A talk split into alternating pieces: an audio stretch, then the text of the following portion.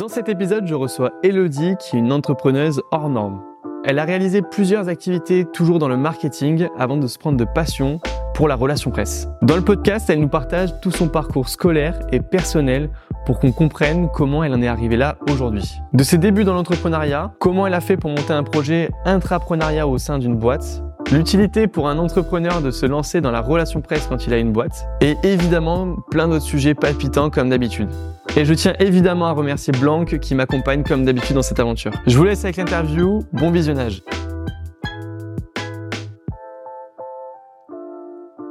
Et on se retrouve avec Elodie. Merci Elodie d'avoir accepté euh, mon invitation.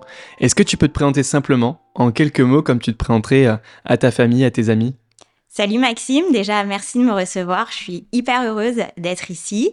Euh, donc moi c'est Elodie, euh, j'ai 36 ans et, euh, et, du coup je suis euh, la fondatrice d'Unglow, c'est une agence de relations presse et d'influence marketing dédiée aux startups tech. Génial. Euh, alors pour en dire un peu plus concrètement, euh, en fait, chez Unglow, on accompagne les entreprises à se positionner en tant qu'experts euh, pour gagner en notoriété euh, dans les médias. Mais c'est aussi euh, à double jeu parce que c'est aussi aider les journalistes à préparer bah, leurs sujets pour leurs audiences. Donc, tu es des deux côtés un petit peu de la facette et t'aides tout le monde à avoir un peu d'influence finalement sur, euh, sur ce marché-là. Écoute, on va y revenir dans la deuxième partie. Super. Et j'ai d'autres activités aussi. Ok, vas-y, dis-moi. dis-moi tout. Je suis également blogueuse food. Euh, j'ai un compte euh, Instagram. Ça, tu me l'as caché. ça, voilà, tu m'as pas dit. Je l'ai pas encore dit. on est plus de 2000 du coup sur Instagram. je partage mes bonnes adresses à Paris et à Madrid. Eh ben c'est parfait, on est à Paris là et on savait pas où manger ce soir. Donc, Eh ben on part à Madrid. Non, et, euh, et j'ai d'autres activités, du coup, aussi. Euh, la formation me tient énormément à cœur. Euh, du coup, je suis mentor chez Sub de Pub. J'accompagne les étudiants sur leur projet de création d'entreprise. L'entrepreneuriat, c'est vraiment voilà ce qui me fait vibrer au quotidien. Et, euh, et j'ai également monté une communauté euh, qui s'appelle le Crew et qui est dédiée aux directeurs marketing et aux directrices euh, pour les aider justement à réussir leur relation presse. Voilà, je suis wow. multicasquette. Quatre activités, je pense que tu t'arrêtes pas, tu, tu, dors un peu la nuit quand même. J'essaye. bon écoute, on va y revenir juste après sur, sur toutes ces activités-là, notamment après le podcast sur la partie food, ça m'intéresse, on ira creuser le sujet. avec plaisir. Est-ce que si on revient quelques années en arrière, tu peux nous dire quel type d'élève t'étais euh, au moment du collège, du lycée? Ouais, très bien. Bah déjà pour remettre euh, les choses dans leur contexte, euh, moi j'ai grandi euh, dans un petit village de 2000 habitants dans l'Oise qui était niché au milieu de la forêt. Ouais. Euh, donc c'était c'était vraiment magique, voilà, un rapport avec la nature hyper présent. J'ai une famille qui était très impliquée dans notre éducation, mon frère et moi, qui nous ont énormément soutenus. Euh, et en fait, il y a quelque chose qui est très marquant euh, et qui justement a infusé et qui a fait qui je suis euh, aujourd'hui. C'est une phrase que m'a dit ma mère quand j'étais petite, euh, qui était quand on veut, on peut. Euh, et cette phrase, en fait, elle a toujours résonné en moi et, euh, m'a donné la force, en fait, de me challenger, de jamais me reposer, voilà, sur mes lauriers. Et euh, du coup, bah, pour répondre à ta question, j'étais une élève euh, très studieuse, une grosse bosseuse. Vraiment, je, bossais, euh, je bossais dur parce que je voulais y arriver en fait. Euh, Et tu savais ce que tu voulais faire dans ta vie déjà à ce moment-là? T'avais quoi comme rêve? Ouais, euh, j'avais plein de choses en tête. Euh, moi, j'aimais, j'aimais bien travailler. J'avais un profil hyper littéraire. j'étais très forte, voilà. en français, dans les langues, notamment l'espagnol, je suis d'origine espagnole. Et, et pour autant, en fait, j'aimais me challenger plutôt sur la partie plutôt science. Ok. Euh, du coup, à 13 ans, j'avais décidé, c'était acté. Moi, je voulais travailler dans la domotique, je voulais travailler dans le futur, en fait, des maisons euh, et être ingénieur. Pourtant, il y a, y a, y a quelques ouais. temps maintenant, je me permets, c'était pas forcément ce qui était à la mode, euh, ce qui était tendance. Non. On en parlait peut-être à peine, je sais pas. Euh, Exactement. Qu'est-ce qui t'intéressait dans ça? Ouais, c'est euh, en fait euh, mes parents travaillaient dans la tech euh, quand j'étais petite. Ils travaillaient dans une start-up tech. ils travaillaient à Paris. moi, ça me faisait rêver. voilà, on a eu les premiers ordinateurs à la maison. on avait une parabole sur le toit. Enfin, c'était c'était vraiment très tech à la maison et moi c'est quelque chose voilà qui, qui m'attirait j'avais vu une série sur Disney Channel voilà qui parlait de ça et, et j'avais envie de me lancer là-dedans Ok. Voilà, donc, euh, donc voilà, je me suis challengée, j'étais pas bonne en maths, euh, j'étais plutôt douée en SVT, pas trop mal en, en physique-chimie. Et euh, voilà, pour moi, tu t'es dit, je vais me focaliser sur les matières scientifiques. scientifique, alors, alors que j'étais prédestinée à faire L. Ouais. J'étais de nature extrêmement créative. euh, tout était prétexte pour moi euh, à créativité. euh, je décorais ma chambre. euh, J'avais l'habitude de designer euh, même mes pochettes de, de cours, de classe, euh, mon agenda. euh, J'étais ouais très orientée sur euh, sur la créativité quoi. Euh, Ok. je pense que j'aurais aimé euh, presque faire une école, tu sais, euh, de danse. Je faisais beaucoup de danse, euh, je chantais, euh, faire une école d'art en fait. Mais non, en fait, je choisis jamais le chemin le plus facile. euh, et du coup, voilà, c'est vers les sciences que je me suis euh, que je me suis orientée. Et du coup, tu disais que tes parents étaient euh, dans une start-up. Est-ce Ouais. qu'ils étaient entrepreneurs ou alors rien à voir avec ça Ils étaient vraiment salariés euh? Ouais, c'est une bonne question. Euh, dans ma petite enfance, ils étaient salariés, sachant qu'ils sont montés à Paris. voilà, ils se sont fait tout seuls T'étais loin de Paris, toi déjà Tu m'as dit? À une heure de Paris. À une heure de Paris. Ouais. Ok. Et, euh, et ils se sont fait euh, vraiment euh, tout seuls. Voilà, ils ont bossé dur, ils ont réussi, ils étaient en start-up. Et après ça, mon père a monté sa boîte, effectivement. L'entrepreneuriat, voilà, c'est quelque chose qui s'est beaucoup développé dans la famille. Ma mère avait sa boutique. Mon frère, lui, était entrepreneur depuis ses 16 ans. Ah ouais. Ok. On a 7 ans d'écart, et, mais il était voilà entrepreneur très très jeune.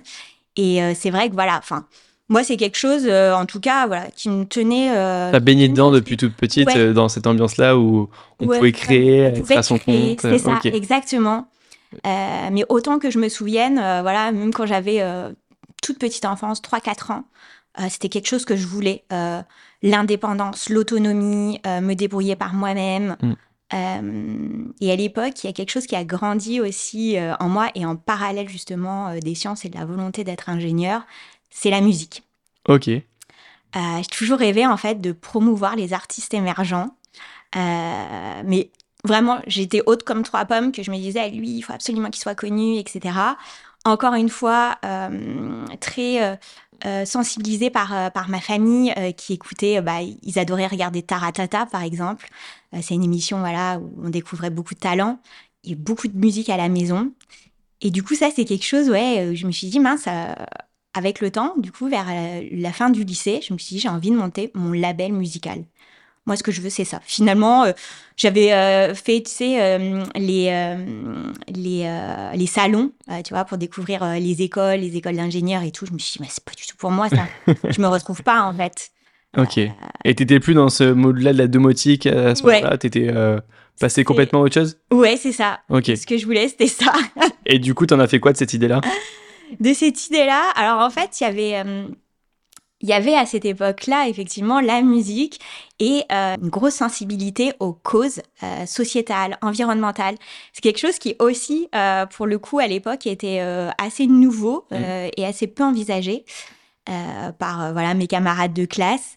En fait, j'ai j'ai pas eu une enfance dans l'insouciance comme on pu le vivre beaucoup de gens, euh, voilà, à profiter en fait euh, de l'adolescence, de la vie.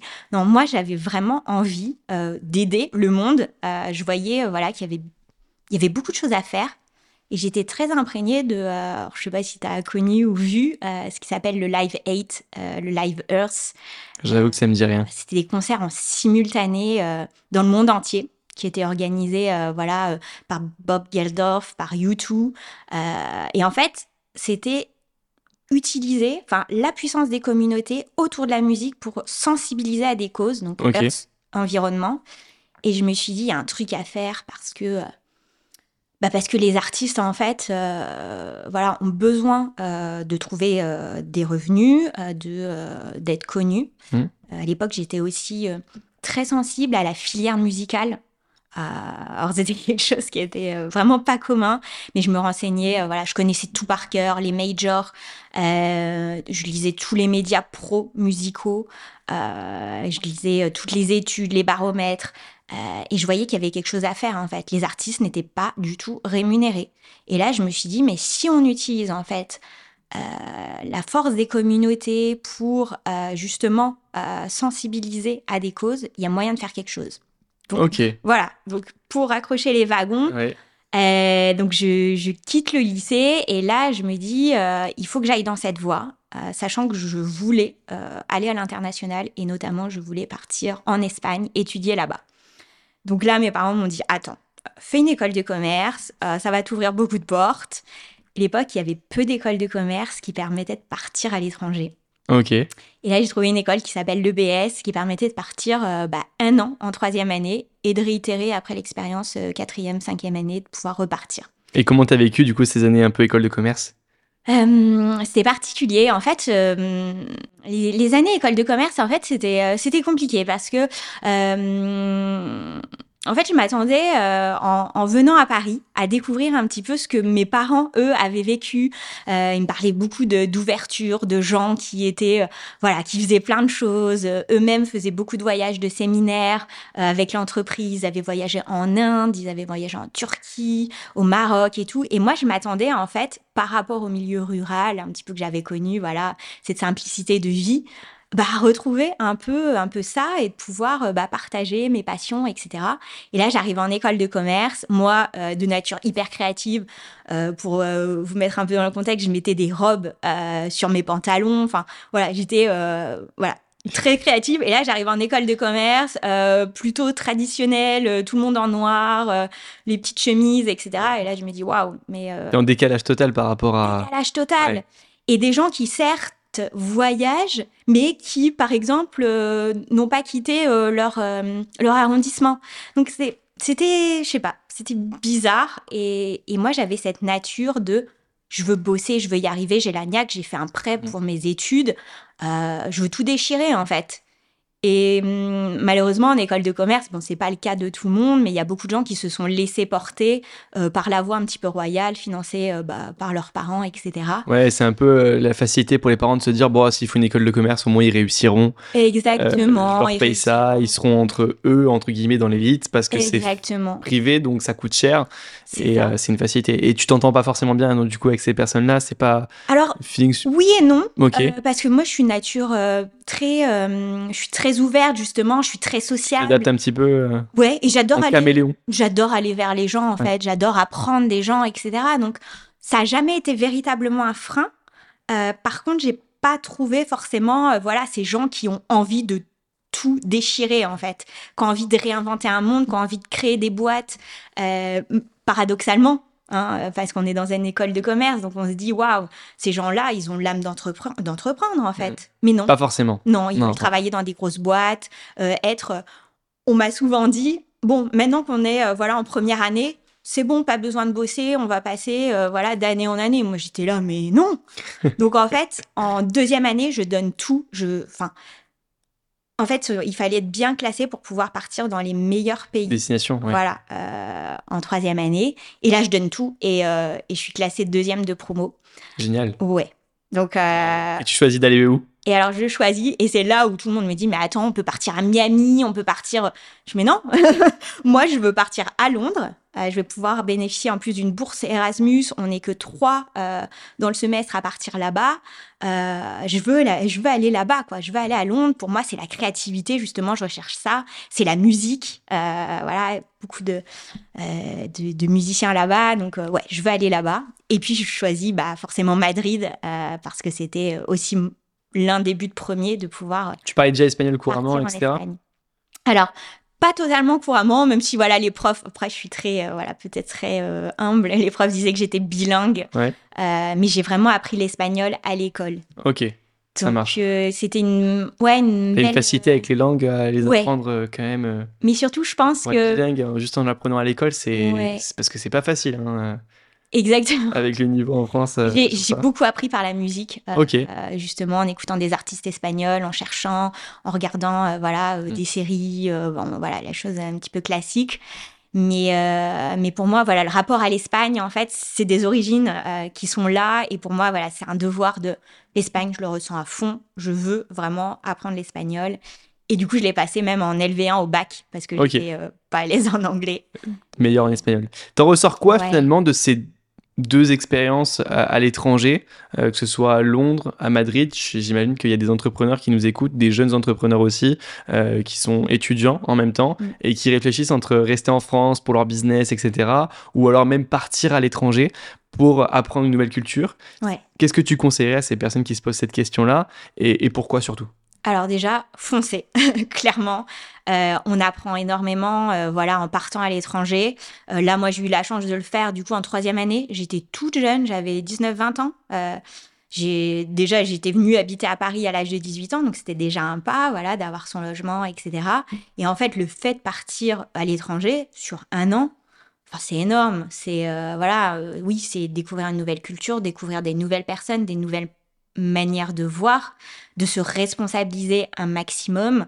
Euh, pour moi, ça a été géant. Euh, j'ai rencontré des gens, surtout à Londres. Euh, à Londres, j'étais sur le campus. du coup, c'était voilà un campus vraiment à l'anglo-saxonne. Mmh. J'ai, on a créé un groupe d'une trentaine de personnes qui venaient du monde entier. Aujourd'hui, c'est encore des amis. 15 ans plus tard, c'est des amis, voilà, que je peux aller visiter, etc. Et ouais, c'est, c'est super fort. À Madrid, j'ai moins eu euh, le truc parce que les classes étaient des classes de français déjà. Ah oui. Et euh, dans mon euh, dans ma colocation, on était une douzaine. Ah, c'est une grosse coloc. C'était voilà, une grosse coloc et il y avait malheureusement aussi beaucoup de Français. Après, je suis restée aussi amie avec ces gens-là, donc c'était chouette, c'était l'ambiance, euh, voilà, l'auberge espagnole, quoi, comme on dit. Donc, euh, ouais, foncez. Et après, euh, pour avoir un business bah, à l'étranger, c'est aussi quelque chose qui se tente. Après, il faut regarder les pays, etc., parce que c'est pas les mêmes facilités, voilà, d'un pays à un autre. Notamment par rapport à la fiscalité, ou qui, peut être différente d'un pays à l'autre. Donc, il faut bien se renseigner sur là où on va. Mais en tout cas, oui, ça peut être que bénéfique. Ouais, moi, je Enfin, si on a la possibilité. cette expérience-là, ouais c'est peut-être pas facile de prendre, de passer le cap, de dire j'y vais. En tout cas, moi, je vois avec ce que j'ai, etc je me dis que ça serait impossible pour le coup aujourd'hui d'y aller. Alors c'est peut-être une fausse croyance, etc. Mais je, j'aurais du mal à passer le cap en tout cas. Je suis plus dans une, période d'études, donc euh, j'ai pas cette opportunité-là qui s'offre à moi. Mais si je l'avais, je sais pas si je passerais le cap. Euh, bah après, honnêtement. Euh, je peux, t'en parler avec Unglow parce que c'est un peu le modèle hybride que je suis en train de mettre en place justement. Pour pouvoir toi aller à l'étranger? Ouais. Ok. Eh ben on Et en ce parlera. Que je fais, déjà effectivement. Génial. Écoute, j'ai encore deux, trois questions sur la partie études supérieures. Mhm donc on en était où tu as fait un, premier, euh, une part de voyage à, entre guillemets, à Londres et à Madrid pour des raisons d'études. Donc tu as, travaillé là-bas aussi, tu as passé une licence, tu as passé un master? Exactement. Alors du coup, euh, là-bas, donc j'ai fait euh, école. Voilà, Londres, c'était que l'école. Madrid, j'ai fait école et après stage. j'ai été en stage chez Alain Flelou au siège. En Espagne. Ouais, en Espagne. Du coup, voilà, on switch tout en espagnol. Et euh, c'était c'était très chouette, c'était très chouette de découvrir justement le milieu professionnel euh, espagnol. Euh, là-bas, par exemple, tu rentres, on était une trentaine, tout le monde te fait la bise tu es nouveau. Ah oui. On te présente chaque personne de l'entreprise et tout le monde te fait la bise.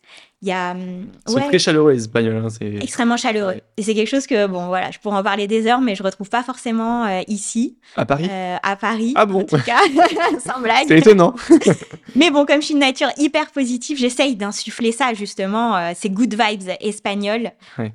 ouais, je les insuffle partout où je vais, en fait. Ok. Et donc, après ce stage-là, Chef Loup Ouais, tu, tu rentres en France? rentre en France. Euh, franchement, alors pour tous ceux qui partent, euh, c'est quelque chose, il faut se préparer, c'est dur de revenir. Waouh C'est une sacrée claque parce que, euh, bah voilà, parce qu'on a découvert tellement de choses, on a envie que ça continue, quoi. Et euh, donc je reviens, euh, je fais donc du coup quatrième, cinquième année euh, en France, à l'école, et toujours avec cette volonté de créer mon label.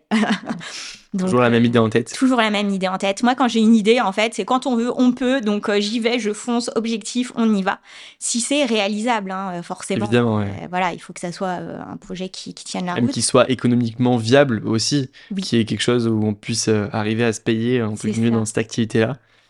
Et du coup Du coup, du coup, je, je me dis bah il faut que voilà que j'accroche les wagons avec la musique et c'est là que je fais du coup quatrième quatrième année euh, donc le stage chez Énergie. Euh, Donc là, euh, Énergie, la radio. La radio et la télé aussi parce que c'était la télé à l'époque aussi. Mm. Et je suis propulsée au sein du département des relations publiques. c'est une cinq, cinq personnes environ. Et là, je m'occupe d'un truc qui est incroyable, qui est d'organiser des événements sur les concerts et les avant-premières de films. Ok. C'est génial. Je vais à tous les concerts euh, partenaires d'énergie euh, et à tous les films également partenaires et j'organise en fait euh, des événements donc avec tout le dispositif hôtesse, sécurité, traiteur, fleuriste. je coordonne en fait sous supervision bien sûr parce que je suis en stage, mais je coordonne plein de prestataires et plein de personnes à inviter aussi qui se désisent, qui ont des euh, envies et des besoins particuliers et surtout des grands patrons. Euh, voilà, on a des grands patrons euh, de Renault, de BETC, voilà, des, des, clients aussi voilà, de la régie, des, des contacts de la direction, des gens qui, voilà, qui, qui pèsent un petit peu dans le métier. Et, et c'est vraiment très très chouette. Et ça se passe si bien qu'ils me reprennent pour la cinquième année. Donc du coup, en tout, je fais quasiment un an là-bas. Et euh, toujours en stage, c'est pas une alternance. Hein, ouais. Alors c'est ça la difficulté, euh, c'est que bah du coup, il faut quand même payer euh, l'école. Alors après les études, donc je paye pas encore l'école, mais c'est là où. C'est ton prêt en fait qui t'a permis de payer ton école juste avant? Ouais, c'est ça. Du coup, j'ai fait le prêt sur 5 ans.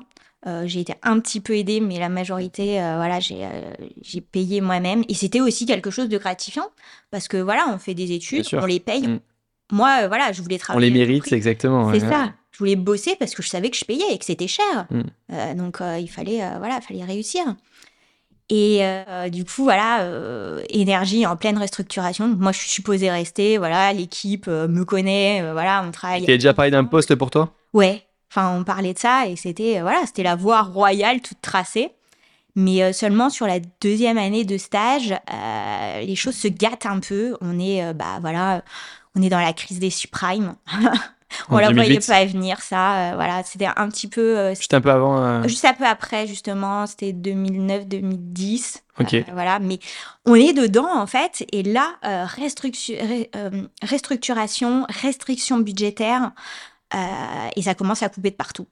Et bon, voilà, avec forcément. donc, s'ils se séparent de collaborateurs, ils vont pas en prendre de nouveaux. de collaborateurs, c'est ça. Et là, je commence à être bah, face un petit peu à la réalité du marché. pas celle qu'on nous a vendue à l'école en disant voilà, vous allez quitter l'école, vous allez avoir un poste de rêve, vous allez gagner tant. Ouais, bah non, en fait. On l'a, voilà, bah, c'était la crise. Donc là, je, je pars et je me dis merde, j'ai des études à payer. C'est à peu près 600 euros par mois. Que tu rembourses Que je rembourse. Euh, Pendant combien de temps euh, j'ai remboursé jusqu'à mes 30 euh, ans à peu près, donc ça a duré 5-6 ans. 5-6 ans, ouais. Ah, donc c'est assez important quand même. Hein. Quand on commence dans la vie avoir 600 euros à rembourser par mois, c'est lourd. C'est une pression financière qui est importante en plus de son loyer, de son quotidien, de son rythme de vie. Bah, c'est énorme. Et, et malgré ça, malgré cette pression-là, tu décides de monter une boîte. Ouais, alors pas tout de suite. Euh, effectivement, d'abord la musique. Donc j'envoie des candidatures, vraiment à fond. J'avais mon tableau Excel. Moi, quand je, je, suis une machine, je suis en mode warrior. Je veux travailler dans la musique. Je, je lâchais pas mon, mon, mon projet en fait. Et je me dis, j'y vais. Donc euh, je déroule. 500 euh, candidatures j'ai envoyé. J'ai eu ah plein d'entretiens. J'étais passionnée, donc j'avais des entretiens partout, dans les majors, etc. Je suis Universal, je passais les entretiens, et c'est faire le studio à l'époque, etc. Et, euh, et en fait, à chaque fois, on me dit Ouais, vous êtes passionné, mais euh, vous n'avez pas d'expérience. Donc c'était à deux doigts et, ça ça le faisait pas et c'était agaçant. Et là, euh, il y a un grand groupe qui me, qui me propose justement un poste aux achats. Le, poste en or et tout. Et là, je suis là, je fais, mais je peux pas, je peux pas accepter. Je, enfin, les achats, euh, jamais voulu faire ça de ma vie. Et je dis non. et là, ma famille, pourquoi t'as dit non? C'est pas possible, t'avais un poste, voilà. Je dis, mais moi, je veux pas faire ça, en fait. Moi, je veux bosser dans la musique. C'est, voilà. Et je me dis, mais si je peux pas avoir le poste que je veux, bah, je vais le créer. Voilà. Donc, euh, donc c'est là que je monte ma première boîte euh, qui s'appelle euh, My Serendipity Events. Serendipity, c'est un terme qui me tient à cœur. C'est vraiment la sérendipité. Je sais pas si c'est un mot qui ah non, je connais pas. Parle. C'est vraiment le heureux hasard en fait. C'est voilà. mon idée en fait, c'est bah, ce que j'ai créé en tout cas, c'est une agence événementielle dédiée aux points de vente. Je me disais voilà, c'est la crise, les gens ne vont plus en boutique, ils veulent plus acheter. Ben, on va les faire venir. On va les faire venir grâce à des événements, grâce à des artistes, grâce à des musiciens, grâce à du nail art, hmm. des coiffeurs. Donc tu mettais en relation des artistes ou des prestataires finalement de services avec des boutiques, des points de vente pour les, les, animer finalement et leur amener le plus de ventes possible, j'imagine. C'est ça, exactement. C'était la proposition. Donc j'avais créé mon site internet, tous mes, mes éléments de com étaient au cordeau. ok. Et là, j'ai des investisseurs qui viennent me voir. Donc moi, j'ai 24 ans. Euh, voilà, tu avais voulu lever tes fonds ou pas, forcément C'est eux qui sont venus. Euh, euh... J'étais visible, quoi. Et j'avais. De manière spontanée. C'était, euh, c'était en place. C'était en place sur LinkedIn. Voilà, c'était en place. Je commençais à avoir des retombées presse aussi. On parlait de moi droite à gauche. Et. Euh... T'étais toute seule ou Ouais, j'étais toute seule. Ok. Et euh, là, du coup, euh, bon, bah, je fais les rendez-vous, j'y vais, euh, je me retrouve en face de, d'hommes de 50 ans, voilà, qui me disent alors, ton business, machin, je suis là, oh là là, je, je, débute, quoi. Et je me dis, mais non, moi déjà, enfin, on va y aller mollo, j'ai mon idée, voilà. Et puis bon, c'est un projet qui a duré un temps, qui m'a apporté beaucoup de choses, voilà, beaucoup de contacts, me confronter aussi à l'entrepreneuriat. Mais le marché, il était clairement pas mature. Okay. Moi, je voyais ça en fait euh, pendant mes études à Londres. Euh, je voyais qu'il y avait vraiment euh, des, mm, des, boutiques comme bon, ça n'existe plus, mais il y avait Top Shop. C'était sur plusieurs étages et c'était vraiment tu viens en boutique, tu vis une expérience. T'as tout, t'as euh, la pâtisserie, as, tu peux te faire couper les cheveux.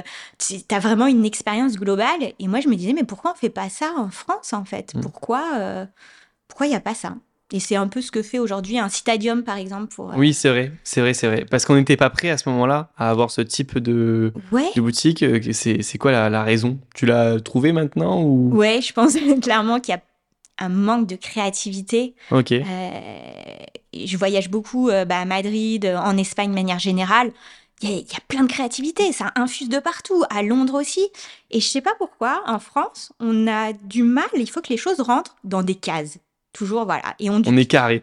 Ouais. il faut pas que ça sorte de ouais. des limites euh, ok. Et je trouve que c'est voilà c'est un peu dommage mais euh... donc cette première activité elle s'arrête finalement elle s'arrête mais euh... avec une bonne expérience. voilà avec une bonne expérience. Et elle s'arrête parce qu'elle ne fonctionne pas économiquement parce que t'as pas assez de clients ou parce que tu as une opportunité?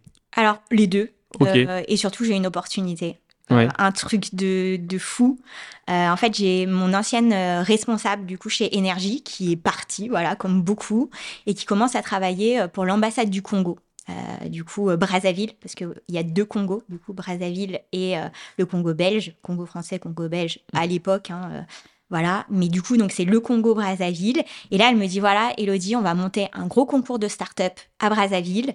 On va monter des conférences sur trois jours. Euh, moi, ce que je veux, c'est, elle me dit, c'est promouvoir l'entrepreneuriat là-bas. Je veux que les gens, euh, voilà, et euh, soient, soient, sensibilisés. Euh, y aillent euh, et voilà qu'on donne l'opportunité à ces gens donc on va voilà faire un concours de start-up et on va les ouais les sponsoriser quoi donc, t'es pas salarié par contre dans cette activité-là. Du coup, je suis, euh, bah, je suis indépendante. Voilà, j'ai euh, mon petit statut d'auto-entrepreneur. Et surtout, elle me dit voilà, euh, moi, j'aimerais que tu t'occupes des relations presse. Et là, je dis Edwige, c'est hyper cool. merci de me faire confiance. Mais moi, les relations presse, je sais pas ce que c'est. J'en ai jamais fait à l'école. C'est pas ce que j'ai appris. Euh, je voilà je je sais pas. Enfin et là elle me dit non non mais euh, mais je te fais confiance euh, tu vas le faire tu vas apprendre sur le tas go. Et je suis bon bah vas-y. J'adorais les challenges et l'Afrique c'était un rêve que j'avais depuis toute petite de partir là-bas voilà de... et comment ça s'est passé cette expérience là c'était incroyable. Ah oui, à ce point Ah, c'était fou. C'était fou parce que, euh, en fait, je me suis retrouvée propulsée dans un projet où j'étais la seule à plein temps. Euh, c'était une équipe basée en France, un peu à Londres, etc., avec des gens qui avaient aussi des choses à côté. Donc en fait, je me suis retrouvée à gérer beaucoup de choses. je me suis retrouvée à gérer euh, les candidatures. Euh... Et t'es allée vivre là-bas sur place? Alors j'ai fait des allers-retours. Allers-retours entre Paris et, et Brazzaville. Et, Brazzaville. Okay. Euh, et puis surtout, j'ai découvert les relations presse. Mmh. Je me suis vraiment formée sur le tas. Il faut remettre les choses en perspective. Là-bas, il y a, en tout cas, alors je sais pas comment ça a évolué, mais il n'y avait pas Internet au débit. Du coup, voilà, toutes les actions qu'on pouvait mettre en place ici n'étaient pas transposables là-bas. Donc, euh, tout simplement, là-bas, c'est, euh, voilà, tu prends ton téléphone, tu crées ton listing de journalistes euh, comme ça, mmh. en fait, de, par rebond, voilà, un tel connaît un tel qui va te mettre en contact. Et il n'y a pas de... Oui, il n'y a pas d'outil en fait. Euh, ici, j'utilise Cision par exemple, euh, voilà, qui est un outil de relation presse, euh, voilà, où on trouve les contacts. Je, je, me suis vraiment formée sur le tas. Il y a tout à faire là-bas en fait. Il y a tout, à, faire. Tout à créer. Et c'est ça qui est incroyable mm. parce qu'on parle avec des gens qui ont envie, qui sont parfois plus avancés, notamment sur du développement durable, sur des panneaux solaires, sur les eaux, enfin des choses qui qui sont complètement vitales en fait et où ils vont aller euh, un cran au-dessus dans l'innovation. Ok. Et euh, du coup, donc moi, je me démène à fond, voilà, pour faire connaître cet événement. Et cette expérience, elle dure combien de temps? Ça dure un an à peu près. Et à la fin, ce qui est extraordinaire, c'est que j'ai euh, une centaine de journalistes présents à l'événement. Et j'ai notamment bah, de la presse internationale. Il y a Forbes qui est là, il y a Jeune Afrique, il y a TV5 Monde, il y a les télés, les radios, ça vient de partout en fait. Et là, euh, waouh. Donc c'est une réussite euh, ah oui, exceptionnelle. C'est exceptionnel. Et surtout, j'en ressors avec waouh, je connaissais pas ce métier, mais euh, j'adore. ok, ça marche. On, commence à comprendre pourquoi tu viens sur Unglo à, créer ça. Mais je crois qu'il te reste une dernière expérience professionnelle, si je ne me trompe pas. Et pas des moindres. qui a duré un moment. Est-ce que tu peux nous expliquer un peu quand tu reviens en France, qu'est-ce que tu fais? Oui, alors je reviens en France, voilà, et hum, ma mission au Congo est terminée. Et en fait, il y a une boîte avec laquelle euh, j'ai bossé, justement, pendant un an. Pendant, euh, pendant la mission au Congo Non, pendant la mission au Congo. Euh, en fait, c'est une boîte qui était en charge de toute la création graphique de cet événement et qui s'appelle Creads. Creads, qui est en fait un SaaS qui permet à toutes les boîtes de créer leurs éléments de création graphique, leur contenu vidéo, rédactionnel et surtout qui s'appuie sur une communauté de freelance à travers le monde on est en 2014. La French Tech euh, vient de se créer. Mm. Euh, c'est l'une des boîtes les plus en vue, vraiment, qui est basée dans la Silicon Sentier. Et j'ai bossé avec eux, en fait, pendant un an. Et là, ils viennent de lever des fonds, 3 millions d'euros. Ils recherchent une, une attachée de presse qui veulent internaliser. Génial. Et moi, j'ai bossé voilà, avec eux pendant un an. Mais malgré tout, c'était pas si simple. Ils avaient vu, euh, voilà, ils avaient reçu 200 CV, ils avaient vu un certain nombre de candidats et ils trouvaient pas la perle rare. Et moi, j'arrive, euh, voilà, euh, en disant, bah, je veux candidater à ce poste et je candidate comme tout le monde. C'est-à-dire que je rencontre, voilà, différentes personnes, je fais une étude de cas, etc. Donc, c'est, c'est un process de recrutement qui est quand même euh, assez impliquant. Et à la fin, ils me disent, Banco, voilà, on a déjà bossé ensemble pendant un an, tu connais la boîte, tu connais les gens, tu connais notre ADN, en fait. mais viens. Et là, du coup, je rentre, euh, je rentre dans cette boîte. Euh, c'était. Euh, c'est quoi les missions exactement que tu avais sur, sur cette boîte-là? Voilà, alors au début, je rentre en tant qu'attaché de presse, notamment pour médiatiser cette levée de fonds de 3 millions. Et là, ça fait boum. En fait, on décroche 120 retombées presse, ce qui est juste énorme. alors, il faudrait mettre les choses dans leur contexte. Hein. On est en 2014, voilà, c'est une boîte hyper innovante. 3 millions, c'est beaucoup d'argent à l'époque. Euh, une levée de fonds, voilà, c'est énorme. Mais moi, j'ai la méthode aussi Congo, c'est-à-dire que j'y vais, je prends mon téléphone et j'y vais en fait.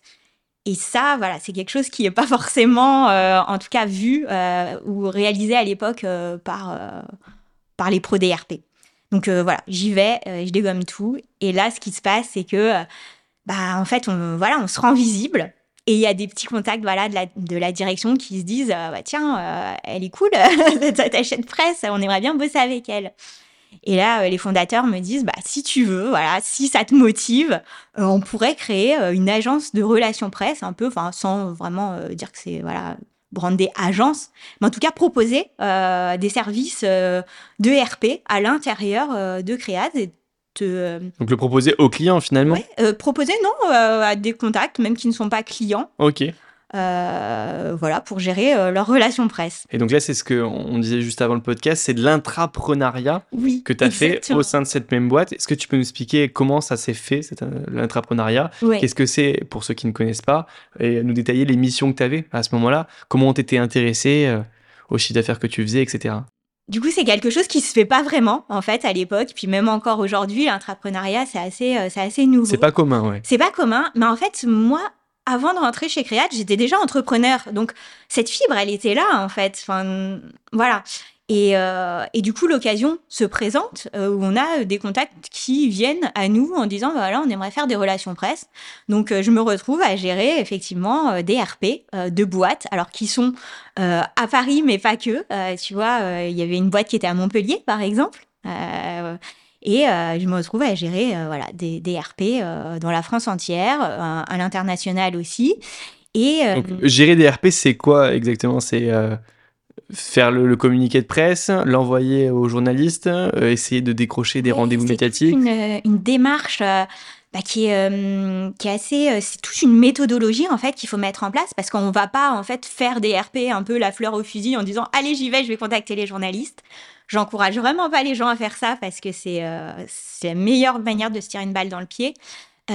tout d'abord, il faut vraiment commencer par l'élaboration d'une stratégie. Déjà de se dire, OK, euh, c'est quoi mon écosystème, euh, c'est quoi, euh, c'est qui les concurrents, comment est-ce qu'ils se positionnent déjà dans les médias, de se dire bah moi quels sont mes sujets d'autorité, où est-ce que je suis légitime pour intervenir, et puis de se donner un petit planning aussi rédactionnel en se disant voilà une news, enfin une actualité ou un contenu à diffuser une fois par mois. Moi, je trouve que c'est vraiment le bon rythme en fait et d'y aller vraiment avec une proposition de valeur, avec euh, des contenus qui sont euh, intéressants euh, pour les journalistes. Donc déjà, c'est cette stratégie. Donc ça, c'est ce qu'on mettait en place avec voilà, les clients. Et après, c'est vraiment de se dire, OK, pour chaque contenu qu'on va produire, quelle stratégie, quel journaliste on va les contacter et qu'est-ce qu'on va mettre euh, en avant dans un communiqué de presse, une tribune, une infographie, une étude, un avis d'expert. Euh, c'est très divers en fait euh, les contenus qu'on peut proposer aux médias. Et puis, c'est également la qualité justement du listing. On parle beaucoup voilà, de qualité du listing parce que ce que je n'avais pas au Congo, c'est notamment bah, cet accès justement à Cision, du coup, qui est la base de, données journalistes qui permet euh, voilà, euh, par quelques filtres, d'avoir euh, bah, voilà, une liste. De journalistes qui sont experts potentiellement dans un domaine et qui peuvent être intéressés par le communiqué que tu vas envoyer. C'est exactement ça. C'est que c'est une liste de journalistes. On ne sait pas s'ils sont intéressés. Et c'est là où l'humain est hyper important. Parce qu'il faut aller cibler ces journalistes. Ok, Cision, avec Cision, on peut avoir une liste. Mais derrière, il faut aller voir si chaque personne à qui on va adresser le communiqué de presse serait potentiellement intéressé. Ok, je connais pas du tout comment ça fonctionne, je t'avoue. Euh, bah, mais ok, ça marche. C'est là où il faut vraiment euh, bah, s'intéresser en fait aux médias, aller voir, ok, je veux contacter, je sais pas, Madines, hmm. euh, mais chez Madines, qui est la meilleure personne qui va pouvoir être intéressée, quelle est la bonne personne en fait. Hmm. On va peut-être pas arroser toute la rédaction, on va peut-être pas arroser toute la rédaction du monde. Dans le monde, il y a voilà, il y a plein de départements, de services oui, et puis si tu l'envoies à tout le monde, ça fait peut-être pas très sérieux. S'il y en a deux, trois qui communiquent entre eux, qui disent ah non, mais. Euh, Horrible, c'est l'envoyer dans tout le monde. Ouais, voilà. Il faut savoir qu'un journaliste euh, en France reçoit plusieurs centaines de communiqués de presse par jour. Ah ouais, donc. Par jour. Il va. Ouais. Donc, enfin, la valeur ajoutée euh, d'un pro DRP, c'est justement de savoir à qui il s'adresse et pourquoi. Hmm. Est-ce que c'est un peu du réseau aussi Donc, est-ce qu'il y a un intérêt à faire du networking avec plusieurs journalistes en disant bah voilà, moi je travaille avec tel ou tel partenaire, euh, ils vont bientôt sortir un communiqué de presse, est-ce que ça t'intéresserait? Est-ce qu'il y a du relationnel à avoir et à entretenir? Exactement. La relation, c'est fondamental. Et euh, j'y reviendrai quand on parlera d'Unglo, etc. Mais, euh, dis-moi si tu as encore des choses à nous dire sur Créad, à la limite, et comme ça on parle d'Unglo, et on n'a même pas parlé de comment on s'est rencontré, comment on s'est connu. On, va le dire juste après, juste avant Unglo. Du coup, je suis née sur Créad, euh, la boîte est en plein boom. Euh, donc moi, je rentre en tant qu'attachée de presse, je passe deux ans comme ça, voilà, à gérer des clients, à travailler aussi pour des grands comptes. J'ai travaillé pour SNCF, j'ai travaillé pour des comptes comme Club Med, avec des agences aussi. Et là, je me dis, oh là là, travail des agences. Euh, enfin, moi, j'ai la méthode Congo, quoi. On y va, on y va, on a des retombées, et puis je vois que bon, ça, ça décroche pas forcément, euh, voilà, dans d'autres agences. Bon, bref. Et puis, bah, du coup, j'évolue, euh, je deviens responsable communication avec euh, voilà des équipes à gérer, etc. Et puis après, je prends la direction marketing communication avec vraiment un scope très large euh, de choses euh, à traiter. Notamment, ce qui intéresse beaucoup les startups, c'est la génération de leads. C'est comment est-ce que voilà on génère des prospects? Comment voilà. Du coup, avec l'implémentation d'un CRM, HubSpot, avec du lead scoring, voilà comment est-ce qu'on score justement, on, donne un score au lead qu'on reçoit? Comment est-ce qu'on au lead pour juste pour expliquer pour ceux qui savent pas, c'est un client potentiel. c'est quelqu'un qui va venir et qui va être intéressé par le produit qu'on vend et un prospect exactement. Voilà. C'est ça. Et du coup, comment est-ce qu'on travaille main dans la main avec les équipes sales? Comment on travaille main dans la main avec les équipes tech, euh, le marketing? C'est vraiment euh, voilà un département qui est au cœur de la boîte et qui va aussi travailler, euh, bah, voilà, qui est très stratégique. Et, et, là, du coup, je recrute euh, trois CDI, euh, enfin, j'ai une équipe de trois CDI, et, euh, et c'est très chouette. Et on, sent, voilà, qu'on met, qu'on structure la boîte. Ok. T'es intéressé au chiffre d'affaires, aux résultats que vous pouvez faire avec cette petite boîte dans une alors, la petite boîte dans une a duré euh, deux ans. Ok. et après, effectivement, euh, enfin, moi, j'ai dit, je peux pas tout gérer. Je peux pas euh, être responsable comme, gérer l'agence RP, tout ça. Donc ça, c'est une activité, voilà, qui a duré deux ans. J'étais pas intéressée au chiffre d'affaires. Ok. Par contre, j'ai pris énormément d'expérience. Ils t'ont laissé quasiment carte blanche, entre Ah ouais. guillemets, pour faire Ah ce que ouais. tu voulais, t'exprimer Ouais. Sur ta créativité que tu pouvais avoir. Et Exactement. Et ça, c'était déjà une- voilà, ouais, c'était une reconnaissance euh, importante. important. Et c'est vrai que ça, je suis, euh, ouais, je suis très euh, reconnaissante du, enfin, de l'environnement, de l'ambiance qu'il y avait chez Créate. C'était, enfin, on sentait que voilà, enfin, si on avait un projet, on pouvait le porter, quoi. Et on allait être justement soutenu par. euh, soutenu par la direction. Mm. euh, et franchement, ça a été six années incroyables. Enfin, je me suis épanouie. Voilà, c'était. euh, on sentait qu'on réinventait les choses. Enfin, vraiment, c'était euh, l'uberisation entre guillemets. euh, voilà, c'est un terme qui a été très galvaudé, mais mais on réinventait la tech, quoi. On était au G20 des entrepreneurs. c'était ouais. Il y avait euh, ouais, une belle boîte. et cette cause un peu à défendre que pour moi voilà euh, de euh, de ma de ma maison voilà quand j'étais jeune où je me disais voilà j'ai envie de de réinventer le monde de ouais donner du sens. Bah là ouais j'avais euh, vraiment le ouais je sentais vraiment qu'on servait à quelque chose qu'on était utile et qu'on drainait euh, voilà cette euh, cette ouais la tech quoi Bon, bah, c'est génial. Écoute, ça nous fait une belle transition. Une belle transition pour parler d'Unglow, donc la boîte que tu as créée il y a trois ans maintenant, euh, fin 2020 exactement. Est-ce que tu peux nous, nous pitcher un petit peu Unglow Oui, donc bah, déjà, je pars de, de Créate, voilà, avec un éventail de choses à faire. Je peux devenir directrice marketing communication. Euh, Je me suis aussi formée, j'ai suivi une formation de un an euh, en plus euh, voilà, de mon travail. Je travaillais deux heures tous les soirs, quatre heures chaque jour du week-end pour faire un master en management de projet digital. Donc j'étais euh, j'étais vraiment euh, à la page, on va dire, parce que forcément, plus on avance dans l'âge, plus les études s'éloignent et peut-être moins on est, euh, bah, voilà, on a la meilleure formation possible. Là, c'était une formation hyper actionnable. J'avais tout mis en place. Ouais, Voilà. t'étais à jour des nouvelles tendances à jour des nouvelles tendances. qu'il pouvait y avoir dans le marketing, dans le Exactement. digital, etc. Je pouvais devenir directrice marketing com et moi, ce qui m'intéressait vraiment, c'était de renouer avec l'entrepreneuriat. J'avais toujours voulu faire ça. Et là, je me suis dit, vas-y, je monte ma boîte, j'ai l'expérience, maintenant j'y vais. Et là, je me dis, euh, voilà, bah, ça sera une agence de relations presse euh, et d'influence marketing dédiée aux startup tech. Les startup tech, je connais, je connais l'écosystème. Euh, et ce qui m'intéresse, c'est vraiment de faire ça, en fait. Ok. Et du coup, c'est quoi euh, l'influence marketing, comme tu en parlais juste avant, pour, euh, parce qu'on a bien détaillé ce que c'était qu'une agence de relations presse, mais l'influence marketing, du coup? Alors, de ma vision, en fait, il y a plusieurs, effectivement. euh, C'est ce qu'il faut qu'on sache, puisque Voilà. c'est vrai que même en relation presse, j'imagine que les agences travaillent un peu différemment les unes des autres, Oui. même si le- le- le- l'objectif reste le même, la communication pour le client est, est la même, mais peut-être pas fait de la même manière. Exactement, c'est exactement ça. Pas fait de la même manière. Alors déjà, pour répondre sur la question de l'influence marketing, Ouais. qu'est-ce que c'est? Alors c'est déjà aller contacter voilà tous les nouveaux médias euh, qui émergent, notamment les podcasts, Euh, les podcasts comme Tous entrepreneurs par exemple. Euh, voilà, c'est Et c'est comme ça qu'on s'est connus, puisque tu m'as contacté pour me proposer un premier candidat qui est Simon, Oui. le fondateur de Blanc, le cofondateur de Blanc, qui est passé dans le podcast sur le 11e épisode, je m'en souviens encore, et euh, aussi Pierre. euh, Pierre qui, est, Leroux, effectivement, qui est passé, alors je me souviens plus pour le coup du numéro, mais c'était plus récent, donc euh, en- fondateur de Lemon Learning. en- Lemon Learning qui euh, était génial aussi. ouais. Deux podcasts qui ont super bien fonctionné, et c'est que c'est comme ça qu'on s'est connus, Oui. qu'on a discuté, qu'on a échangé. Et voilà, c'est vrai qu'on n'en a même pas parlé au début du podcast, on aurait pu commencer en introduction par ça. Effectivement. Et je te laisse continuer sur l'influence marketing. Euh, donc voilà, donc il y a une partie de vraiment, il faut être en veille aussi euh, sur ce qui se fait aujourd'hui. Moi, en fait, l'influence marketing, telle que je l'aperçois, c'est comment on va mettre en avant les experts euh, en tant qu'influenceurs. c'est quelque chose voilà qui auquel j'accorde beaucoup d'importance. Euh, c'est justement les patrons de boîte. Euh, voilà, comment faire euh, des patrons des influenceurs, mais également des personnes qu'on voit peut-être moins, qui sont des directeurs ou potentiellement des gens dans la société qui ont une expertise et qui ont des choses à raconter. Donc c'est aussi ça, c'est donner la possibilité en fait à tout à chacun de devenir influenceur. Ça passe par beaucoup de choses, ça passe par euh, LinkedIn, euh, voilà. Et c'est pas forcément dans le côté péjoratif de la chose d'être influenceur.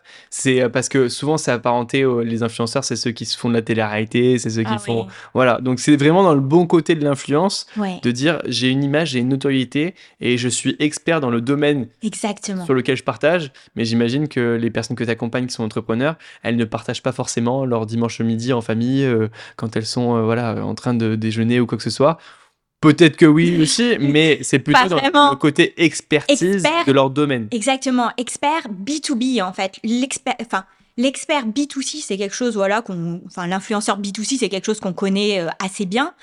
Euh, par contre, l'influenceur B2B, c'est quelque chose qui se fait beaucoup moins. Euh, voilà, on voit, qui est plus difficile à maîtriser. Qui est beaucoup plus difficile à maîtriser. On voit émerger certaines personnalités sur LinkedIn, mais je dirais que ça va au-delà de LinkedIn en fait. C'est aussi euh, voilà comment est-ce que euh, on est euh, voilà au G20 des entrepreneurs comme l'a pu l'être l'un de mes anciens boss. c'est comment est-ce qu'on intervient dans des conférences? Comment est-ce qu'on est en fait légitime et reconnu en fait par des communautés pour prendre la parole? et ça, c'est aussi un travail, voilà, RP qui se fait d'accompagner ces, ces personnes-là, en fait. Ok, écoute, génial. Euh, j'ai envie que tu nous parles un petit peu de comment tu as fait quand tu as créé cette société-là. Euh, que ce soit Unglo ou euh, que ce soit toutes les autres sociétés des autres personnes qui nous écoutent, les premières étapes, les premières briques que tu as mises pour qu'on comprenne bien un petit peu le, fonctionnement. Oui. Alors déjà, j'ai pas créé Unglo du jour au lendemain. c'est quelque chose qui a infusé dans ma tête, qui a mûri qui a mûri assez vite malgré tout, parce que à partir du moment où je me suis dit voilà j'ai envie de lancer cette boîte, euh, on était à peu près en juin, on va dire euh, voilà euh, juin 2020. juin 2020 et là voilà l'idée se concrétise en fait je me dis mais vraiment j'ai véritablement envie de lancer ça et du coup, ça mature. Et là, je me dis, bon, il faut que je, crée mon site internet, en fait. Je ne veux pas me lancer sans un site. Et surtout, je veux monter une agence. Je veux pas être indépendante. Je veux monter une agence avec un ADN, avec des choses à revendiquer, avec euh, voilà une proposition de valeur. Donc là, déjà, première étape, c'est je veux monter mon site et, euh, et voilà, ça mature dans ma tête. Et un jour, je me dis, c'est bon, j'y vais, j'écris. Et en fait, tout est vraiment comme un accouchement. En fait, tout est sorti euh, sur un Google Doc de euh, qu'est-ce que je veux proposer et comment je veux le proposer. Et notamment, j'ai écrit sur le site, donc unglo.io, un manifesto pour défendre des valeurs. Et ça, c'est quelque chose qui m'est euh, très cher. C'est que Unglo, c'est c'est une agence en fait sans colorant ni conservateur, comme j'aime à le dire, et qui en a un peu marre aussi des paillettes dans la tech. J'ai travaillé dans la tech, j'ai travaillé en start-up. Alors oui, c'est chouette on lève des fonds, voilà, il y a une super ambiance, etc. Mais quand même, on bosse super dur. On fait, et parce qu'on le veut, et j'ai adoré ça, faire des horaires, euh, voilà, euh, travailler le soir, les week-ends, mais parce que j'adorais ça, parce que ça me tenait aux tripes. Et, hum, en fait, on, vraiment, on a des convictions, on les défend. Et moi, je veux montrer que derrière, en fait, euh, voilà, l'aspect un petit peu marque employeur, très séduisante, etc., il y a surtout des gens qui défendent des idées, qui ont des convictions et je les encourage aussi à sortir des sentiers battus. Parce que ce que j'ai pu remarquer, effectivement, en travaillant dans la tech, c'est qu'on a compris c'est quoi euh, les clés du succès d'une start-up. Et en fait, en France, voilà, on duplique. On duplique, on duplique, on duplique. Voilà, ça doit se faire comme ci, comme ça. Et on laisse peut-être moins la part à la créativité, à faire différemment.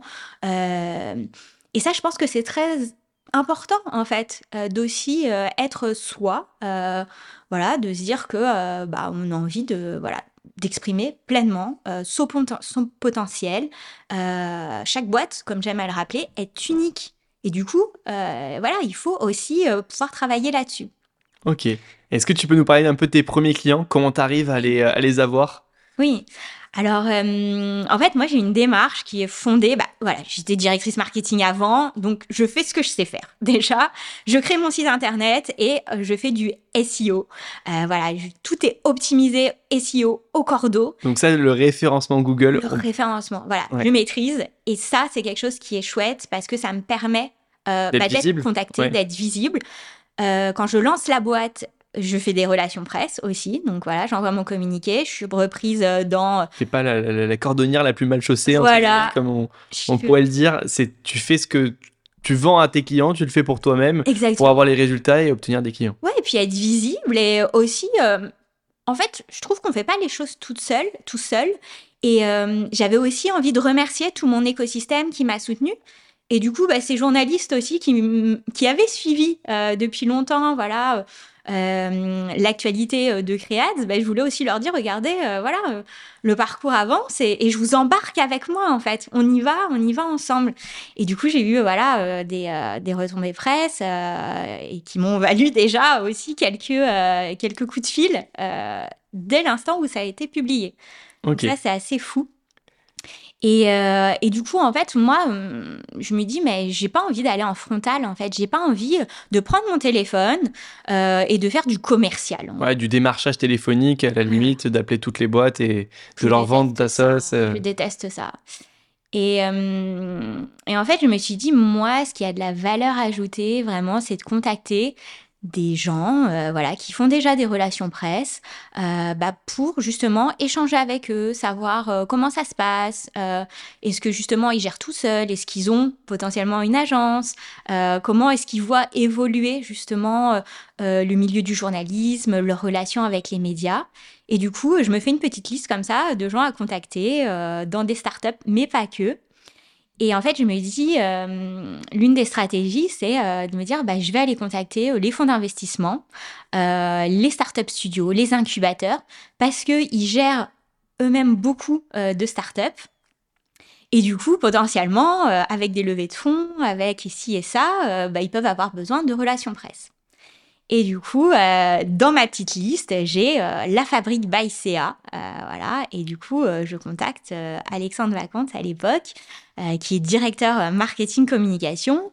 Et je lui dis, bah voilà, moi, j'ai vocation à créer du contenu. ce qui était vrai, j'allais créer un livre blanc, j'allais créer des lives. Je t'ai identifié comme expert. Est-ce qu'on peut discuter Voilà, je suis très preneuse d'avoir ton retour d'expérience. Et en fait, du coup, euh, voilà, on, s'appelle, on commence à discuter un petit peu, je lui présente mon parcours, etc. Il me dit, bon, Elodie, je vais pas répondre à tes questions, on pourra en rediscuter si tu veux. Il me dit, là, on est en train de lancer Blanc. Euh, et on a besoin justement de faire des relations presse, d'annoncer le lancement aux médias. Euh, et si c'est ok pour toi, euh, bah voilà, j'aimerais bien euh, le faire, voilà, le faire avec toi. Et donc Blanc finalement est ton premier client. Voilà. Que tu as eu chez Unglo. Voilà, donc Blanc, c'est le compte pro du coup des indépendants qui fait partie du groupe Crédit Agricole. Et, et, voilà. Et du coup, ils me disent, bah, on y va, voilà, on le fait avec toi. Blanc, à l'époque, est tout petit. et du coup, bah, voilà, je discute avec, avec Simon, qui t'a pu recevoir. Euh, et, on y va et on lance, euh, on lance véritablement Blanc. Alors c'est une date pour moi qui est, qui est clé. On lance le 8 février 2021 euh, et, et c'est génial. Et la boîte Unglow est officiellement lancée. Et c'est quoi le déroulé finalement d'une campagne pour par exemple Blanc? Qu'est-ce que tu fais pour eux de A à Z? Parce que c'est vrai qu'on a du mal à s'imaginer tout le travail qu'il y a derrière une campagne de marketing pour une boîte comme ça. Oui, alors du coup, ça passe vraiment bah, comme je disais, c'est l'élaboration d'une stratégie. C'est voilà, euh, d'abord c'est euh, à qui on s'adresse, pourquoi, comment, qu'est-ce que la boîte veut aussi transmettre. Donc ça, tu, tu proposes des choses aux clients et après vous vous, enfin, vous arrangez votre, vous vous mettez d'accord sur une stratégie. On se, pose, on se pose autour de la table et on discute vraiment. Qu'est-ce qu'on veut dire, qu'est-ce qu'on ne veut pas dire aussi, euh, et à qui, pourquoi, comment. On se pose toutes les questions en fait. Et de là, je rédige, bah alors dans ce cas-là, parce qu'il y a beaucoup de contenu qu'on peut faire euh, en relation presse, mais je rédige un communiqué de presse. Donc un communiqué de presse, c'est le document euh, officiel de référence euh, pour les journalistes. C'est quelque chose, voilà, c'est comme si on avait signé en bas. voilà, on atteste sur l'honneur que tout ce qu'on dit est vrai. C'est quelque chose qui est, c'est un document officiel, quoi. Donc, c'est un document qu'on va forcément relire avec toutes les parties prenantes. S'il y a des, euh, des, euh, des, personnes qui sont impliquées, euh, là, le groupe Crédit Agricole, par exemple, va avoir son mot à dire. Enfin, c'est... voilà. C'est un... assez lourd en termes... oui, alors après, ça dépend. D'image... Bah, des personnes qui sont impliquées dedans, des structures, etc., de la nature de la communication. Mais c'est quelque chose qu'on prend très au sérieux et où on intègre aussi des citations, donc des porte-paroles. voilà. Et euh, donc voilà, donc il y a ce document. En parallèle, en fait, on élabore le fameux listing de journalistes, donc avec euh, un outil, mais pas que, parce que la force d'un pro DRP, c'est aussi d'avoir bah, son carnet d'adresses. Exactement, ses relations. Mais euh, le milieu du journalisme, des médias, est toujours en perpétuel, bah, voilà, beaucoup de, secteurs, hein, mais... Et du renouvellement de partout. Renouvellement, ça bouge énormément, donc il faut être à jour. Et c'est vrai que voilà, il faut toujours avoir un listing, euh, un listing, un listing, sa vie en fait. et, euh, et du coup, donc voilà. À partir du moment où le communiqué de presse est validé, moi je fais ce qu'on appelle une intégration HTML. Alors derrière ces grands mots un petit peu euh, barbares, pour ceux qui ne sont pas dev ou dans la tech, c'est vraiment un format newsletter. Euh, parce qu'un journaliste, il n'a pas de temps à perdre, il reçoit une centaine de, de, communiqués de presse par jour. Et en fait, ce qu'il veut, c'est l'info. C'est, il ouvre son mail, il veut l'info. Donc, au format newsletter, comme ça, il est sûr d'avoir euh, voilà, pas de pièces jointes, pas de trucs lourds. Euh, les journalistes consultent souvent euh, leur mail sur leur téléphone, parfois le matin dans les transports avant d'aller à la rédaction. Donc il faut que ça soit facile, simple, visible. et du coup, voilà, donc c'est notamment un contenu que je veux très créatif, moi qui voilà. Et ça c'est quelque chose qui n'est pas fait par d'autres agences? C'est très peu. Ouais. souvent c'est un cul en pièce jointe. Exactement. Ouais. Donc, euh, donc c'est vrai qu'au niveau ergonomie, c'est plus intéressant. Ouais, c'est ça. C'est plus facile euh, d'être lisible comme ça. Ok. Mais c'est pas fini. Du coup, la campagne, c'est après, une fois que tout est prêt, on lance. Et ce que j'aime dire, c'est que, en fait, une campagne de relations presse, c'est un sprint, mais c'est aussi un marathon. Parce qu'en fait, c'est dans la durée que ça se fait. et les relations presse, de manière générale, sont dans la durée. Et du coup, là, on envoie, et bien sûr, bah, les journalistes, euh, ils n'ont pas que ça à faire. ils reçoivent voilà, beaucoup de communiqués, donc il faut les relancer, prendre le temps avec eux de les sensibiliser au sujet. Ils vont reprendre ou pas, parce que euh, voilà, c'est pas des contenus qui sont payants, c'est organique, donc c'est la liberté de la presse. Ils reprennent ou pas si c'est si c'est pertinent pour leurs médias, pour leur ligne éditoriale, pour leur audience. Et, euh, et, du coup, euh, voilà. Puis après, bah, il y a tout le jeu de l'interview. Donc, il faut préparer ses porte-paroles, faire des médias training, relire euh, les articles qui paraissent. Est-ce qu'il n'y a pas de coquilles? Est-ce que tout est juste? C'est vraiment, voilà, quelque chose qui est un process qui est assez long, en fait. Ok. Et jusqu'à même obtenir les résultats de ces campagnes, j'imagine, il y a un retour à faire au client de Exactement. combien a été fait. Ok. C'est hyper intéressant et on voit que finalement c'est beaucoup plus long que ce qu'on pense. Moi, je voyais ça un peu, ça, tu vas me tuer, mais on écrit un petit, euh, en, même, temps, un, petit mail, j'allais dire, mais un grand mail avec toutes les infos qu'il y a de la nouveauté. Souvent, Blanc a fait un, communiqué que j'ai lu récemment, euh, bah, qui venait de toi sûrement. Hein. Sur le baromètre, du coup euh, Non, quand ils ont levé 40 et quelques millions d'euros là. Sur la levée de fonds. Sur la levée de fonds, qui était génial. Et mm. donc, du coup, c'est vrai que ça synthétise, ça synthétise bien toutes les informations qu'il faut voir. Et bah, ça donne envie, ça donne envie de suivre Blanc, etc. Donc euh, moi je pensais qu'on écrivait ça, qu'on envoyait tout le monde. chacun prend l'information quand il, comme il le veut. Ceux qui veulent communiquer dessus. C'est très codifié aussi. Et c'est vrai que euh, j'ai pas mal de voilà d'entrepreneurs, de prospects qui me disent alors on, on, voilà, on vient de faire ci, on vient de faire ça, il faut qu'on communique vite euh, pour la semaine prochaine. Je leur dis, mais attendez, enfin, ça va prendre du temps. Euh, d'abord, on va se poser, on va discuter un petit peu, et puis on va produire le contenu, et puis on va faire le listing, et puis, enfin, c'est mm. une démarche, c'est une véritable démarche. Et tout ça, pourquoi? Euh, Et c'est une notion qui me tient énormément à cœur, c'est la notion de responsabilité. C'est-à-dire que on est tous lecteurs, spectateurs euh, de, de médias aujourd'hui on sait que les médias, euh, ils vont pas forcément euh, très bien. Euh, et du coup, on a tous notre part de responsabilité en fait là-dessus. Qu'est-ce qu'on délivre aux médias? Quel contenu on leur envoie? Voilà, c'est ça aussi en fait. Les pros DRP sont là pour faire monter tout ça et qu'au final, il y a une responsabilité finalement. au rendez-vous en fait. Il faut qu'on y aille tous. Il faut tous se serrer les coudes pour faire des choses intéressantes aussi. Euh, au niveau de la, rentabilité euh, de, ta boîte aujourd'hui, est-ce que tu peux nous donner quelques métriques euh, pour qu'on se rende compte sur bah, le nombre de clients, quel coût tu as? Parce qu'on en parlait juste avant, tu es une des seules qui est totalement transparente sur ton prix. C'est-à-dire que si on regarde sur ton site internet, on, on le voit. Oui. Alors, oui, euh, ça, c'est quelque chose qui est vraiment euh, pas commun euh, chez les agences. D'ailleurs, il y a beaucoup de, clients, enfin et de mm. prospects, voilà, qui me contactent pour ça en fait, en disant bah voilà, on a vu votre site, tout est clair, et surtout, vous êtes clair sur les budgets, sur combien ça coûte. C'est pas la tête du client, quoi. Plus le client est gros, plus on va lui faire un, devis ultra élevé, et on a l'impression d'être pris pour un pigeon un petit peu de temps en temps, quoi. C'est ça. Donc moi, enfin c'est l'une des valeurs ajoutées et voilà proposition de valeur d'Unglo, c'est les prix. Donc mes prix, ils sont transparents, ils sont sur le site. Et ce que j'encourage vraiment les prospects à faire, c'est euh, de communiquer tous les mois. Donc c'est, voilà, bon, là, je, je parle du pack RP Start, euh, qui est un pack à 3000 euros par mois. Pour donner un ordre d'idée, c'est quelque chose qui est pas très cher, en fait, sur le marché, qui reste accessible, même si je conçois et on me le dit. voilà, c'est un budget. À... C'est un budget, évidemment. budget à l'année. Euh, voilà, c'est. Mais parce que faire des relations presse, pour moi, à moins effectivement d'avoir fait une belle levée de fonds ou d'avoir vraiment une annonce, une belle annonce à faire, faire des relations presse, c'est quelque chose qui s'inscrit dans le temps. D'ailleurs, on parle de relations presse. Donc, pour moi, il faut vraiment, euh, voilà, se mettre dans une démarche pérenne, euh, d'avoir envie d'emporter les journalistes avec nous euh, dans une histoire, dans des choses à délivrer, de se positionner surtout comme expert. Donc, c'est voilà, c'est un budget à prévoir de 3000 euros par mois. T'as d'autres packs? J'ai d'autres packs, effectivement, mais que, voilà, qui sont peut-être moins accessibles parce qu'il y a un autre pack du coup à deux communications par mois. Euh, honnêtement, je l'ai jamais vendu celui-là. Euh, parce qu'on passe sur un pack voilà à 5000 et quelques euh, et euh, voilà, il faut déjà avoir euh, pas mal de choses à dire quoi. Deux contenus par mois, c'est un beau un bon trend. Ok. J'ai un pack aussi qui est un pack training où je forme vraiment les gens à faire des relations presse. Donc là, je mets pas les mains dans le cambouis. C'est vraiment, euh, j'accompagne et du coup, c'est sur trois mois.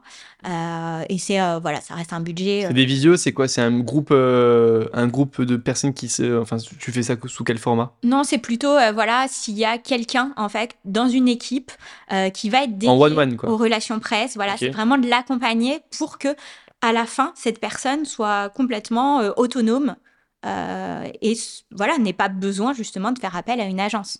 Mais euh, ça nécessite voilà d'être formé parce que euh, le milieu des RP c'est très codifié. Ouais. Est-ce que tu as un nombre de clients à nous communiquer ou je ne sais pas si c'est transparent Oui, complètement. nous en parler un petit peu Alors, pour qu'on se rende compte du volume? Du coup, en trois ans, euh, on regardait un petit peu voilà le nombre de clients. Vu qu'on a fêté les trois ans, ça fait un peu partie des milestones. Et on, du coup, on a fait euh, bah, 10 clients du coup en trois ans. Euh, actuellement, on en gère quatre. Ok. Et en fait, c'est vraiment dans cette démarche voilà de s'inscrire sur une démarche pérenne.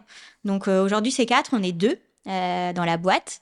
Et, et, on est vraiment énormément contactés. après, on fait le tri, forcément, voilà, de, j'hésite pas à dire euh, quand c'est pas possible euh, parce que voilà il y a des boîtes qui sont pas encore matures pour faire des relations presse. Euh, bah c'est pas grave. J'ai des boîtes réellement ils sont pas matures elles viennent six mois plus tard bon voilà le projet a évolué euh, qu'est-ce que t'en penses etc et on, on, travaille le projet comme ça en fait. Ok. Pour être sûr de garantir finalement le résultat et que tu sois sûr d'avoir de, la qualité derrière dans ce que tu délivres. Oui. Ok. Ouais. Oui c'est hyper important ça ouais tu nous parlais que tu ça m'a un peu intrigué au milieu du podcast là, que tu étais souvent à l'étranger et que tu arrivais du coup à gérer une boîte à distance. Oui. Comment tu fais? Est-ce que tu peux nous en parler un peu plus? Alors, euh, en fait, quand j'ai monté Unglo, moi, je me suis dit, bon, c'est aussi voilà le Covid qui a permis ça, mais euh, c'est le remote. Et du coup, je me suis dit, euh, voilà, moi, ce que je veux, c'est monter une boîte. Alors, on verra, voilà, comment ça sera possible, effectivement, à terme. Euh, mais c'est de permettre en fait aux gens de travailler euh, voilà d'où ils veulent, euh, comme ils veulent, sans avoir de bureau. Voilà. et du coup, moi-même, je suis très j'ai vraiment à cœur en fait de pouvoir vivre ma double culture euh, française espagnole et du coup je suis amenée à voyager euh, en Espagne euh, sur des durées de un mois euh, dans différentes villes d'Espagne. Donc je passe un mois. Euh, là je reviens de Séville par exemple. J'y ai passé un mois et du coup je travaille depuis là-bas. Et tu pars toute seule? Tu pars Oui, je pars toute seule. Ok, génial. Et du coup voilà ça permet bah, de travailler entre la France et l'Espagne avec mes clients français. Euh, et, euh, et c'est vraiment très chouette, de manière fluide, euh, voilà. Et, et, donc l'idée, c'est vraiment bah, de continuer en fait à mettre ça en place. Alors après, voilà, avec plein de projets et de perspectives possibles. Mais, mais oui, en fait, cette volonté-là de rendre Unglow complètement Ouais, complètement. Euh, digital nomade. Digital nomade, oui, c'est ça. c'est un peu le rêve de tout le monde et c'est vrai que c'est. Euh, ouais, je, tu vois, je, pour moi, c'est complètement. C'est hyper difficile puisqu'on est dans l'immobilier, donc on a des visites immobilières, on a des, euh, il y a des chantiers, il y a des différentes choses. Donc c'est vrai que c'est compliqué si on n'est pas présent physiquement et on a besoin. Mais par contre, c'est vrai que quand on a une activité qui est purement sur Internet, où une simple visio suffit, tu fais très peu de, de rendez-vous physiques avec des clients. J'en fais, mais ça reste, enfin, c'est pas voilà quelque chose de régulier. C'est pas primordial. Et c'est pas primordial. Faire une visio et c'est quasiment pareil. C'est vrai qu'avec le Covid, ça s'est vachement développé dans ce sens-là. On a tous les outils aujourd'hui pour le faire, donc donc c'est vraiment chouette et ouais c'est puis la vie en Espagne est sympa, les, gens sont chaleureux, ça, ça, change un peu de Paris. Alors là, je retrouve, bah, c'est un peu mon équilibre, j'ai besoin de cet équilibre-là. Euh, voilà, je me suis longtemps, longtemps posé la question, euh, voilà, il faut choisir la France, l'Espagne.